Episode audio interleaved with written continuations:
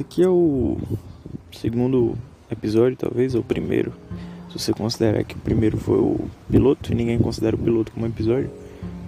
Mas eu não sei se esse aqui é um episódio também. Mas enfim, esse aqui é, talvez seja o primeiro pseudo episódio aqui do, do pseudo podcast também. Uma pessoa que é chamada Pseudo Gabriel. E antes de dar prosseguimento aqui a minha, as minhas deliberações sobre o tema, que já adianto para vocês, previamente não existe nenhum. Eu não tô com nada na cabeça. E espero encontrar alguma, alguma argumentação aí ao longo do, da minha conversa, né? Que nem o Michael Scott dizendo que ele não sabe o que é que ele começa a falar, ele só espera, espera encontrar alguma, algum sentido enquanto fala. Que essa é a melhor, a melhor e a pior ao mesmo tempo. Forma de, de, de produzir neurônios que produz muito rápido porque você precisa falar alguma coisa e seu cérebro está todo tempo seu corpo produzindo neurônios incessantemente ao mesmo tempo que queima neurônios muito, muito, muito rápido porque você não sabe o que vai falar acaba falando besteira como vocês perceberam aí que o, o pseudo piloto do pseudo podcast foi um, basicamente isso e, enfim eu acho que ainda faltava alguma coisa para eu terminar a frase mas enfim esqueci e eu vou fazer algumas ponderações ainda sobre o podcast anterior e sobre esse. Podcast anterior eu queria fazer só uma errata, que é para deixar claro que realmente não eram quasares, não eram pulsares. Eu procurei no Google e o Google me disse isso. E enfim, tá, tá, uma observação aí escrita, uma nota de rodapé. E a segunda observação que eu quero fazer sobre esse que vocês acabaram de notar aí que passou uma moto com um som muito alto. E não é por acaso. Eu estou gravando esse áudio aqui num, numa praça. É uma praça pública que é cercada por ruas. E as pessoas fazem o que nas ruas? As pessoas andam nas ruas em seus veículos, carros, motos, bicicletas. E a pé também, que é um veículo o veículo neoliberal, que é o veículo você mesmo. Você mesmo vai sofrer as consequências da, da de se deslocar pela cidade. Então, só para deixar claro que o vento pode fazer um barulho muito grande aí, pode chacoalhar com o, a, audição de vocês e com a percepção da realidade, pode deixar vocês um pouco estonteados. Eu acho que essa palavra existe. E o barulho das árvores também pode ser que seja muito. É muito gostoso, antes de tudo. É uma delícia estar aqui na praça. São 3 horas e 40 minutos da tarde. Um climazinho ameno, um tempo ameno, né? Para os geógrafos não me matarem. Mas um clima também, clima de Natal é um pouco ameno, litorâneo, né? E. E as árvores estão se balançando bastante. Portanto, pode ser que em algum momento você escute aí outros, outras vezes mais, outras vezes menos, mas elas estão participando aqui. Hoje eu não estou fazendo um podcast sozinho, estou com, aqui, com as minhas queridas amigas, que eu não sei de que espécie são, mas são muito grandes, têm uma raiz muito larga e estão aí, né, distribuindo vento. E a excelentíssima, eita, excelentíssima ex-presidenta Dilma Rousseff já disse pra gente estocar vento, a gente não tá aprendendo, as árvores estão morrendo. Opa! Opa, opa, opa, opa, o editor desse vídeo aqui tá passando para dizer que as árvores não estão morrendo, né?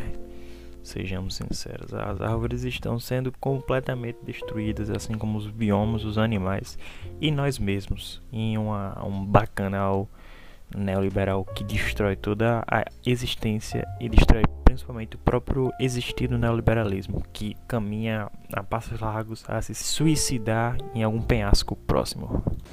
E a gente tá vendo que cada dia mais isso é uma realidade, não uma utopia. E a gente pode começar falando sobre isso, sobre utopia. Que nessa semana aconteceu a, o Roda Viva com o Guilherme Boulos e o Bruno Covas. E a entrevistadora, a jornalista Vera Magalhães, perguntou se o Bruno, se o Guilherme Boulos não achava que as propostas de governo dele eram muito tópicas, eram muito difíceis de serem realizadas.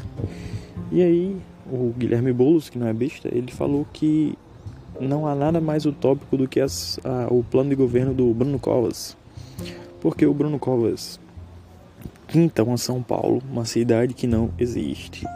E eu fiquei pensando um pouquinho sobre isso, sobre como as pessoas pintam essas coisas. É interessante como a palavra utopia ela é muito moldável, né?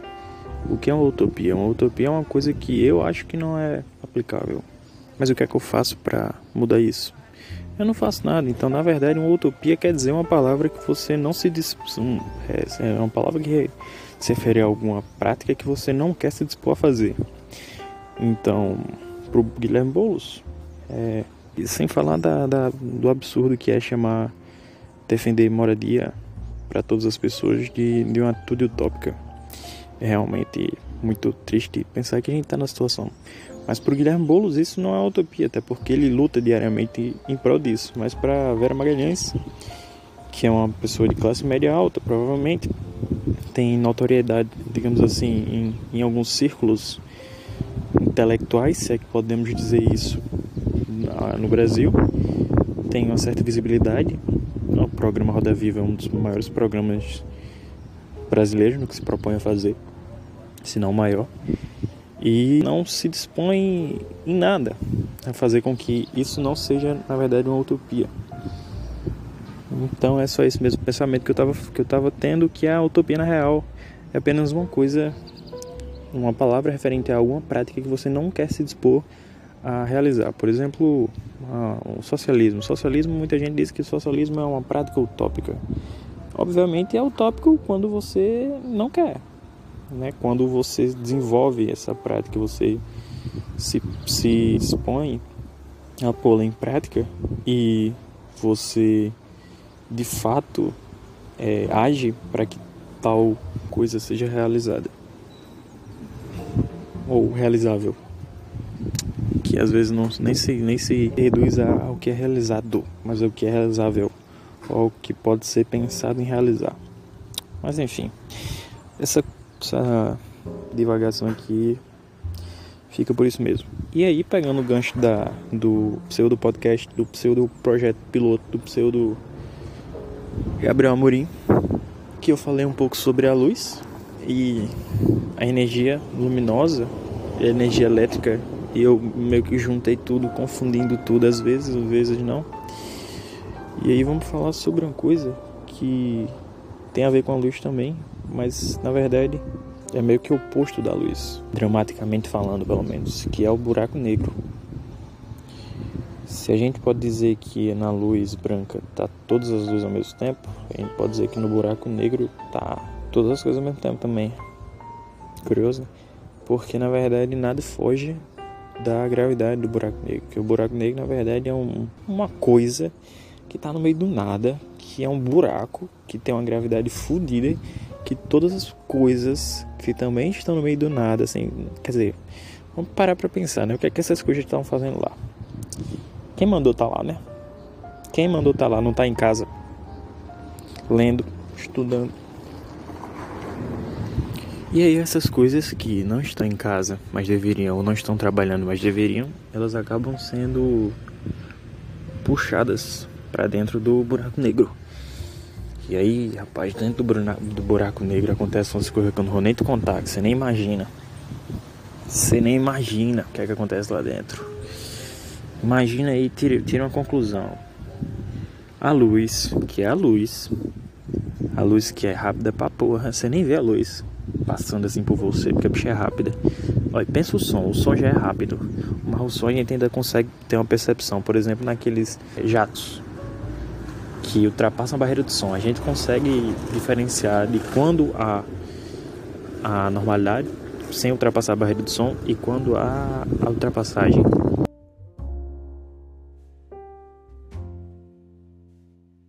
Mas isso a gente já faz tendo consciência de que o bicho é rápido, o som é rápido. Mas a luz, cara, a luz é mais rápida ainda. Por exemplo, fogo de artifício no final do ano. É sempre uma, uma atividade que eu, que eu costumo fazer na hora. Quando solto os fogos de artifício, eles explodem, papoca, piu, piu, piu, piu.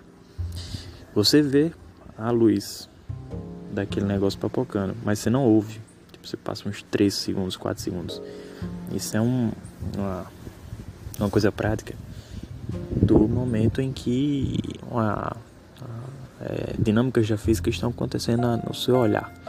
E é engraçado achar que, que a física não, não, não faz parte do dia a dia, né? Porque na verdade a física é, desse, é a compreensão dos fenômenos, natu fenômenos naturais diários, são as coisas mais simples que existem na vida. A física está lá para compreender. Então, nada mais estranho, nada mais na verdade normal do que isso. Estranho seria se compreender essas coisas que não fazem parte da, da natureza humana ou da natureza da natureza, que aí já parte para outro campo que eu não, não tenho muita propriedade para falar, digamos assim, que é o campo da espiritualidade. Que aí realmente eu não tenho não tenho propriedade para falar, não sou estudioso da espiritualidade e também não desenvolvo muito isso religiosamente nem catedraticamente, por assim dizer, diariamente de uma forma bastante ordenada, talvez. Mas enfim, onde é eu tava? Buraco negro, a luz. A luz que viaja muito rápido. E até a luz, que é a luz, né? Ela não escapa ao buraco negro. E imagine, e imagine, a luz, o, o objeto que, que a espécie humana já viu mais distante, que a luz dela chegou mais distante, foi um, uma galáxia, se não me engano, ou foi um. Eu não vou lembrar. Não vou lembrar. Não vou dizer qualquer coisa. Eu vou dizer que foi uma galáxia. Depois eu vejo no Google se foi uma galáxia mesmo. Opa! MSS J149 Estrela Lençadão, também conhecida como Ícaros. MSS J149 Estrela Lençadão LS1 e MACS J149 mais 2223 Estrela Lençadão é uma antiga supergigante azul e a estrela mais distante até agora detectada, situando-se a 9 bilhões de anos-luz da Terra. Ela estava a cerca de, se eu não me engano, uns 8 bilhões de anos luz da Terra. E foi a partir da medição dessa, dessa distância que a humanidade, né, que os cientistas eles consideraram que o universo tem mais de 8 bilhões de anos. Na verdade não. Foi não. Tô errado. Mas dá para ter uma noção, né? Porque tem o universo visível e tem um universo que a gente ainda não teve a condição de de ver. Olha que, que doido isso. Imagina, você olha pro céu, eu tô olhando pro céu agora. Eu tô olhando a lua. A lua que já, já é longe pra porra. Ela tá tipo alguns milhão, milhões de anos-luz daqui. Isso já é muito. Mas imagine, é uma coisa que tá a bilhões de anos-luz. Tipo, a lua. O universo, ele foi criado. A luz viaja rápido pra caralho. Veio nessa direção. E ela ainda não chegou na gente. E quando ela chegar, vai ser a. Vai ser a luz, tipo, é como se você você tivesse num, num lado da praça, numa quina da praça, e na outra tivesse o seu avô. Você adulto vai receber a imagem do seu avô recém-nascido. Tá ligado que é que doido que é? Na verdade você ainda nem recebeu, mas seu avô já morreu. E você ainda nem viu ele nascendo. Doideira. Buraco negro suga até a luz. Pois é. E tem um buraco negro no, no centro do, da galáxia da Via Láctea. Para você que não sabe aí, se você for tiver de bobeira num sábado à tarde, você pode viajar até o centro da galáxia, chamada Via Láctea, mais conhecida como a nossa casa, que você vai encontrar um belíssimo buraco negro. Infelizmente, você não vai voltar para dizer como é que foi a experiência, porque Antes de tudo, você não vai chegar lá. Você vai morrer pouco depois de chegar em Júpiter. Isso você não for atingido por nenhum meteoro também ao longo do caminho. Mas. E também se você chegasse perto do, do buraco negro, você que é você, claramente vai ser puxado, né? Se a luz é puxada, você, quem é você para não ser puxado? E agora eu vou aproveitar para falar um pouco também sobre uma praça. Na verdade, sobre praça. A ideia de praça, de modo geral. Que eu tô numa praça. E uma praça é uma coisa muito bacana, né?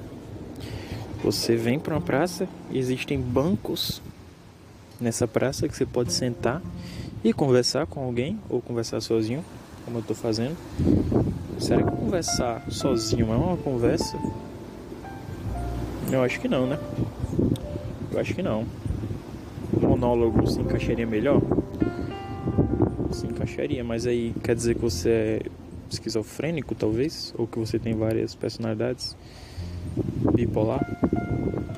Eu acho que é apenas uma forma de você se compreender a si próprio. E. É, não sei. Enfim, eu tô na praça e a realidade da praça é uma coisa muito interessante, cara. Imagina que você sai de casa, você diz assim para uma pessoa: Vamos pra praça, vamos, o que é que a gente vai encontrar lá?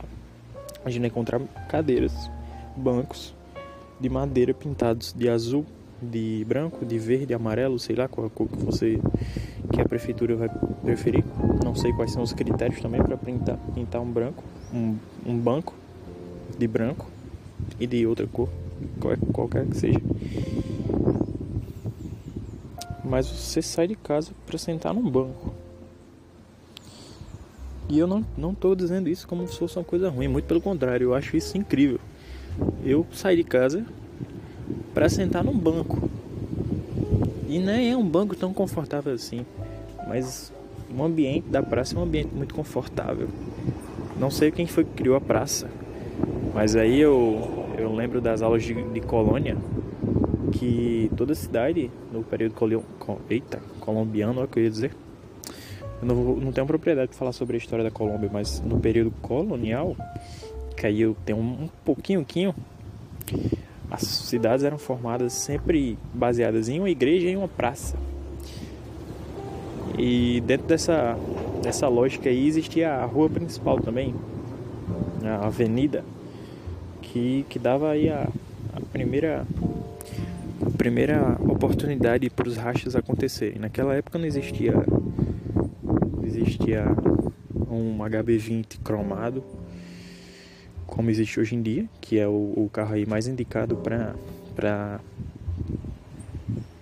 para quem faz enfermagem e para quem cheira pó, mas é um carro bastante indicado pro, pro fenômeno da racha do racha, melhor dizendo, né? Dos rachas urbanos, que são, são devem ter, devem ser estudados aí pela, pelo serviço social como um fenômeno social, pela galera aí da, da sociologia e tudo mais, um fenômeno social, um, um fato social, né? Como diria aquele grande pensador que eu não me recordo o nome. E aí, dentro dessa lógica aí, né, existia a igreja matriz, e a Praça Central. E aí a, a, cidade ia sendo construída ao redor dessa, dessas coisas aí. Também não vou lembrar se isso é, é a lógica portuguesa de construção de cidades ou se é a lógica espanhola. Mas é, é uma coisa curiosa também que até hoje em dia, né? Existe isso, que é em toda cidade do interior que tu vai, tu encontra a Praça Matriz e a, a Praça Matriz, a Igreja Matriz e a Praça Central uma de frente para outra e a cidade meio que se meio que cresce a partir daquilo. E mas além disso, a, as cidades elas vão crescendo meio que de forma anômala, anômala também em alguns momentos, apesar de que as cidades elas possuem uma grande a forma como que as cidades são hoje em dia, elas também denotam um processo histórico social bastante não anômalo, no sentido que ele tem um significado e uma significância e que não é só porque a gente não entende que que ele não existiu, mas existe, existe e, e as as as organizações na cidade, as organizações das casas, das praças são bastante significativas do, do das populações que, que produzem essas, essas coisas, esses essas realidades. Isso é muito interessante como a cidade ela é um objeto ativo e as pessoas elas moldam, moldam a cidade de forma também ativa, o que parece ser muito estranho, né? Quando você pensa a cidade, você imagina uma coisa muito estática. Por exemplo, São Paulo, a gente sempre diz que é, aquela cultura média ali, que pelo menos é a primeira cidade que vem na minha cabeça, que é uma cidade estática. Mas São Paulo não é uma cidade estática, quer dizer, nenhuma cidade é uma cidade estática. Porque apesar de que seja a capital do neoliberalismo. E toda citação, todo, todo episódio aqui, todo pseudo episódio vai ter uma crítica ao neoliberalismo, porque precisamos fazer essa.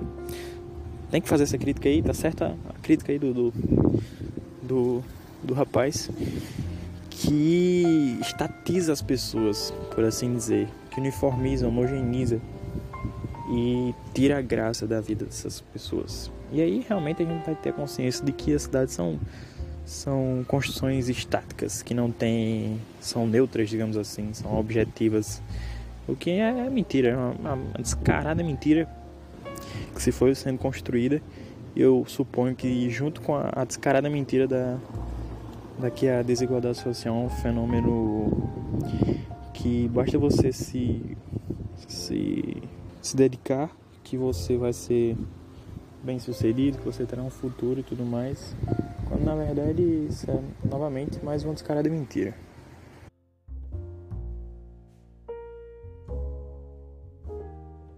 E aí, é, continuando a lógica da, das cidades e das praças, que são construídas, né, erguidas, digamos assim, pelos, pelos grilhões das pessoas que ainda estão presos e presas a praça ela acaba sendo um, um, um espaço de, de, de, luta.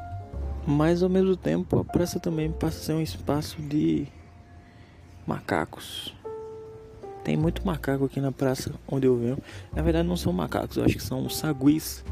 Se bem que eu não sei exatamente a diferença genética ou de espécie entre um macaco e um sagui.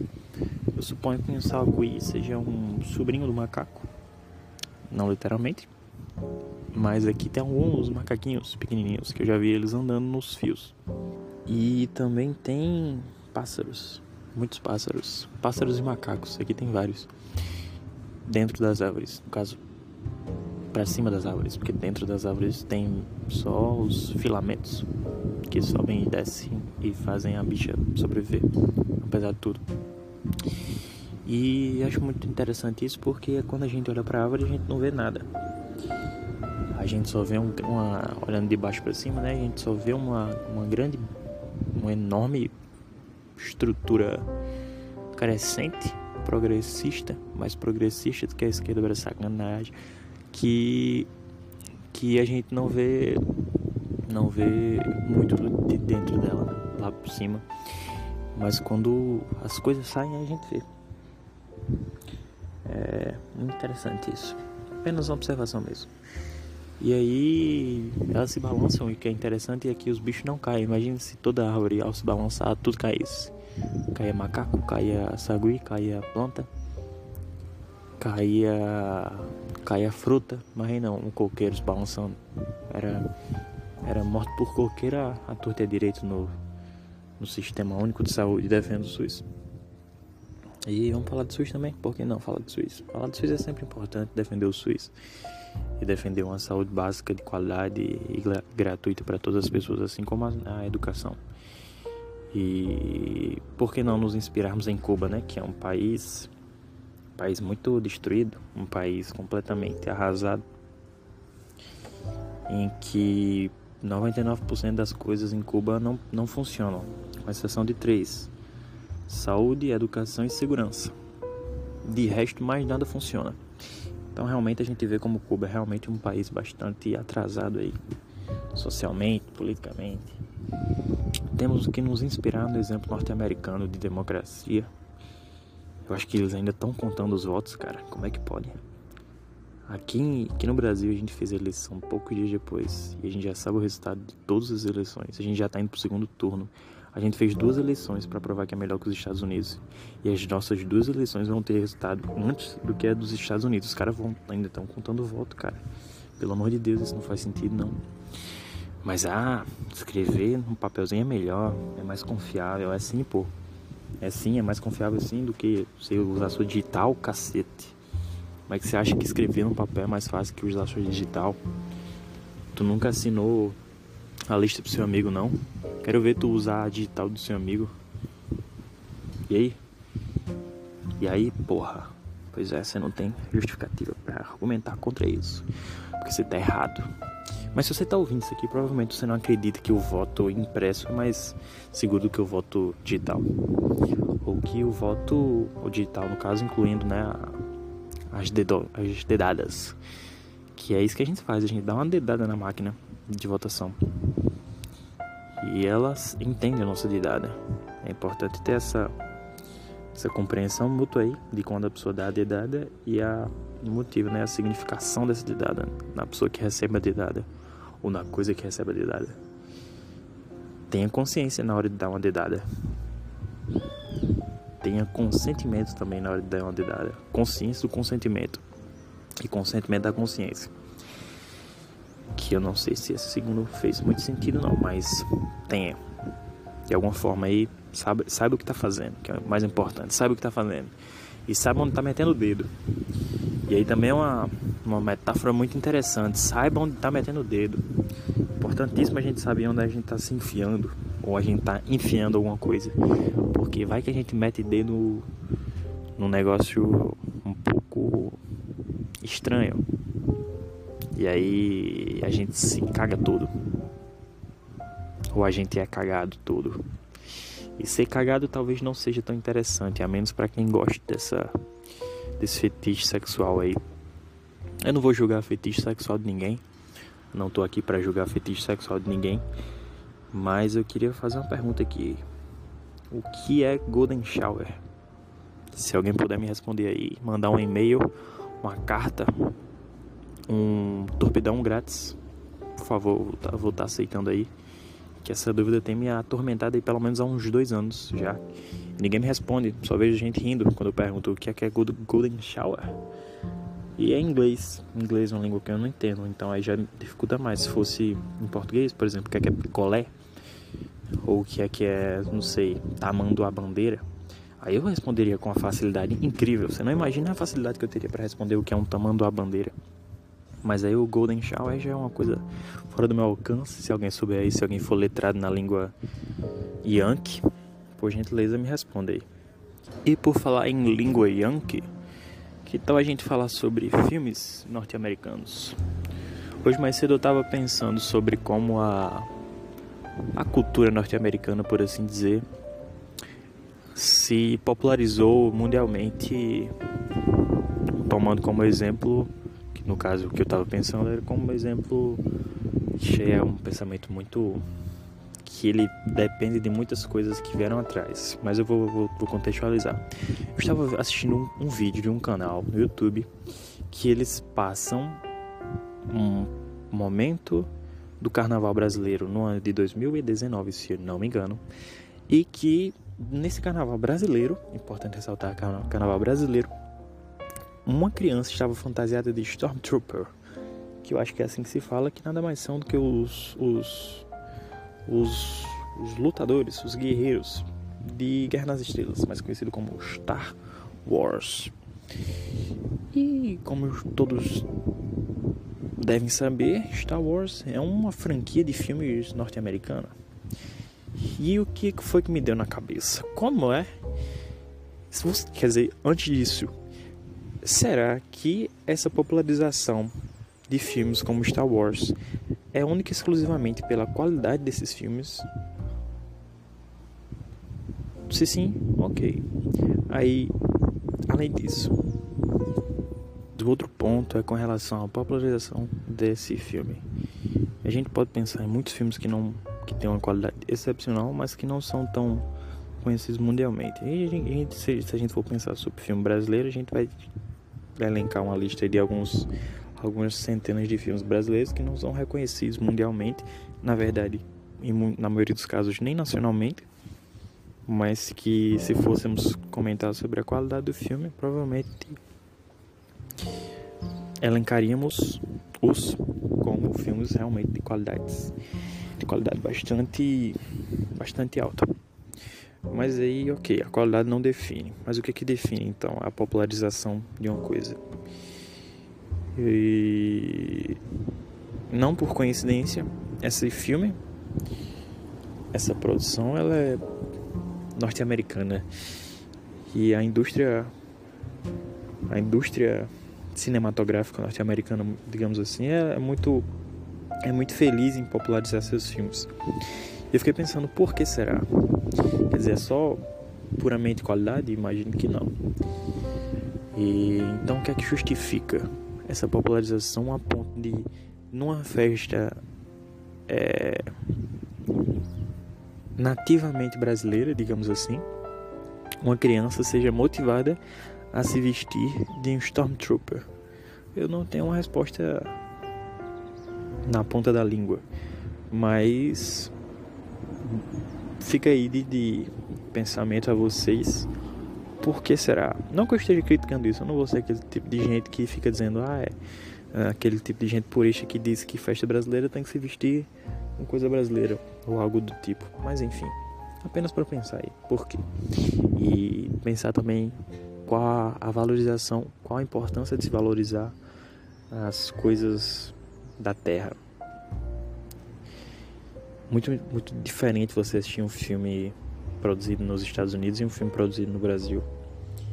E aí também tem os, os as micro, as ênfases maiores ainda. Por exemplo, um filme Você é Nordestino, no caso eu sou nordestino, e assisti um filme produzido por um nordestino essas questões elas podem parecer sendo elas podem parecer serem de pouca importância mas na verdade não são elas produzem identidade produzem conhecimento e autocentramento na vida e apesar de que isso não transpareça vivamente não grite aos nossos ouvidos isso nos direciona bastante no nosso a nossa consciência com relação ao mundo e com relação a nós mesmos então isso é muito importante, muito importante ter uma indústria cinematográfica nacional viva. Mas aí, lembrando algumas das palavras do saudoso e queridíssimo baiano Glauber Rocha, não existe uma, uma indústria cultural e uma cultura nacional firme se a economia não for pensada nesses moldes também. Então não dá para pensar em uma cultura nacional desenvolvida se todas as outras coisas são, são direcionadas a objetivos que em nada favorecem essa, esse desenvolvimento. Mas enfim, aí já fica para outra coisa, para outro episódio talvez, ou para outra vida. Quem sabe não a minha, quem sabe é de outra pessoa. Quem sabe a minha também, nunca se sabe. Quem sabe é do carro que acabou de passar que eu não sei para onde está indo, mas eu sei que está indo. Até porque está num carro. Isso é interessante, né? Está indo, mas não sei para onde está indo. Que na verdade é o que está acontecendo com a nossa vida a todo momento. A gente sabe que está indo, até porque mesmo se a gente estiver parado sem fazer nada, o tempo está passando e a nossa vida está indo. A gente não sabe para onde, até porque não existe para onde está indo. A nossa vida não é um, um pedestre que caminha em direção a algum local, a um cafezinho para tomar depois da prova de Medieval 2. Opa! Teoria da história. Que a cabeça tá latejando depois de falar quem era Auguste Comte e qual a importância do positivismo ou quais são os pontos críticos do positivismo. A vida não é isso, né? A gente não sabe para onde tá indo. Que a gente na verdade não tá indo para lugar nenhum, a gente só não está parado. Como um carro, que na verdade já foi. Como aquela, aquela galáxia que a luz está chegando agora só. Pode ser que o carro já tenha explodido também, assim como a galáxia, e a gente apenas viu agora. Mas não é não, a gente viu ele mesmo, ele não, ainda não explodiu. Mas se um, por acaso ele explodir daqui a um pouco, e como a explosão é um barulho bastante alto, né? Quando geralmente assim, nunca presenciei uma explosão, mais uma explosão, eu, eu pressuponho, né, que pelo cinema e pelas, pelos vídeos no YouTube de explosões que eu já, já presenciei, eu suponho que seja um barulho bastante, bastante alto. Então, se o carro tivesse explodido, eu teria ouvido. Mas já me direcionando para o fim deste pseudo episódio, que vai ter que ser recortado aí porque houveram muitas pausas, ou houve muitas pausas, não sei qual é o que está errado. Porque era muita gente passando aqui na praça e eu tinha vergonha de ficar falando sozinho com o celular. Ele não tá nem no meu ouvido, ele tá na minha boca. Passou um trator aqui na minha frente agora. Ele tá na minha boca e ele não tá no meu ouvido, então isso é mais estranho ainda, porque se estivesse no meu ouvido, poderia estar conversando com alguém. Apesar de que conversar com alguém por 30 minutos seguidos, hoje em dia, eu acho que não seja uma prática tão comum, uma coisa diária que a gente faz. Ah, vou acordar aqui, 7 horas da manhã eu vou ligar para alguém, passar meia hora conversando. Na verdade, pior ainda, 3 horas da tarde eu vou sair de casa, vou para praça para conversar com alguém. Não que seja uma coisa ruim, na verdade, não é uma belíssima ideia, na verdade. Na verdade, na verdade. Mas, enfim, é apenas um delírio aqui meu. E já caminhando aqui pro. pro. pro. pros 45 minutos do segundo tempo aqui desse, desse pseudo episódio. Que na verdade falou sobre muita coisa. Muita coisa e ao, e ao mesmo tempo não falou sobre nada. Que esse é o melhor. A melhor forma de se falar que é falar sobre muita coisa e não falar nada. Imagina a dificuldade que seria eu ter que falar sobre uma coisa só. E aí eu ter, teria que dissecar essa coisa toda, do início dela ao fim dela. Que dificuldade. Provavelmente eu não conseguiria fazer isso. Eu gosto de devagar porque devagando você pode falar sobre muita coisa e apenas, por exemplo, falando a, só o nome da coisa. Por exemplo, areia branca, madeira, nuvem cinza, Torre Eiffel tijolo, cantareira, chuva de arroz, arroz doce, carro ruivo, pétala de rosa, tá vendo? Eu falei sobre coisas totalmente sem sentido, não tem nenhuma relação entre si. Inclusive, fazer um adendo aqui ao pseudo episódio piloto, que é uma coisa que na verdade, enquanto eu falava, eu tava pensando, mas eu acabei não proferindo isso, é uma coisa muito comum também não falar o que está pensando, procura um psiquiatra. Eu tenho que procurar um, um psicólogo também.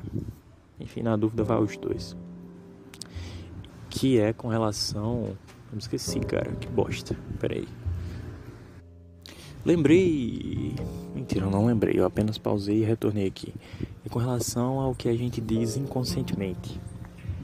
Que também fala muita coisa sobre a gente. É o famoso ato falho. Quando a gente fala uma coisa que não é a coisa que a gente queria falar mas que também induz para que o, o, a pessoa que nos escuta, o nosso ouvinte, compreenda um pouco do nosso inconsciente na nossa mente, que às vezes a gente tem dificuldade de compreender também.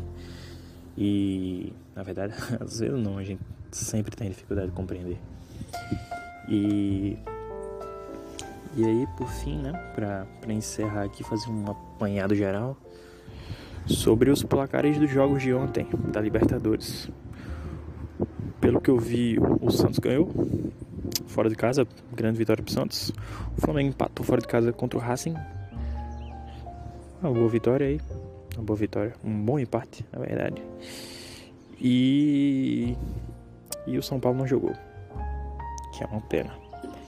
Então é isso. Eu acho que ficamos por aqui o tempo já foi bastante alargado, então eu pressuponho que esteja levando mais a sério esse daqui. Na verdade, não a sério, mas só não deixando totalmente a esmo essa coisa que eu realmente não sei caracterizar, eu vou, eu vou continuar chamando de coisa. E, então é isso, cara. Obrigado se você ouviu isso tudo. Se você ouviu isso tudo. Você ouviu isso tudo. Caralho não tem nada para fazer, um estudo, um artigo para ler. Você já leu um artigo? Porra, eu vi no artigo que muita gente não lê artigo. Mentira, não faça nada, aproveite o ócio, o capitalismo que exige que estejamos sempre produzindo. Ah, e por fim, é, por fim não, na verdade, eu vou retornar aqui, não acabei ainda, que eu queria falar sobre piscina, cara. Piscina é uma coisa muito bacana. Piscina, sempre que você, você puder, tome banho de piscina. Piscina é muito bom. Piscina é bom demais. Todo mundo deveria. Sabe que ter piscina em casa deveria ser um direito inalienável do homem, da mulher e das pessoas que não se encaixam nessas considerações. Todas as pessoas, todos os seres vivos, inclusive peixes e fetos abortados, deveriam ter uma piscina em casa. Na verdade, os fetos já têm piscinas, né? Na verdade, não é uma piscina, é um oceano. Olha que delícia, a gente já nasce numa piscina, por isso que é tão bom. E. Nossa, que vontade de voltar a ser feto, cara. Imagina que delícia deve ser ser um feto assim que você não pensa em nada. Na verdade, você nem tem como pensar em nada, porque seu cérebro ainda nem está desenvolvido. Você só está chupando a placenta da sua mãe, que toma um litro de milkshake de ovo. Milkshake de ovo. Você já tomou milkshake de ovo? Eu nunca tomei, até porque o ovo já faz parte da, do processo, né? Mas. Mas de ovo, sabor ovo. Que delícia que deve ser um milkshake de ovo. Mas tá lá, sua mãe tá comendo 3kg de, de, de miojo. Miojo sabor churrasco. Um, uma telha de vidro. Telha de vidro existe? Deve existir. Uma telha de vidro. Um tijolo para manter você saudável. Olha que bacana. Sua mãe é sua heroína. Se não fosse ela, você já teria morrido, cara. Que triste que é. Isso aí. Mas enfim vamos fazendo aqui um, uma conclusão geral. Muito obrigado, tome água. Tome água. Tome água bastante, se, se alimente de forma saudável, faça exercícios físicos e quem sabe nós nos encontramos outra vez aqui neste mesmo lugar. Até mais.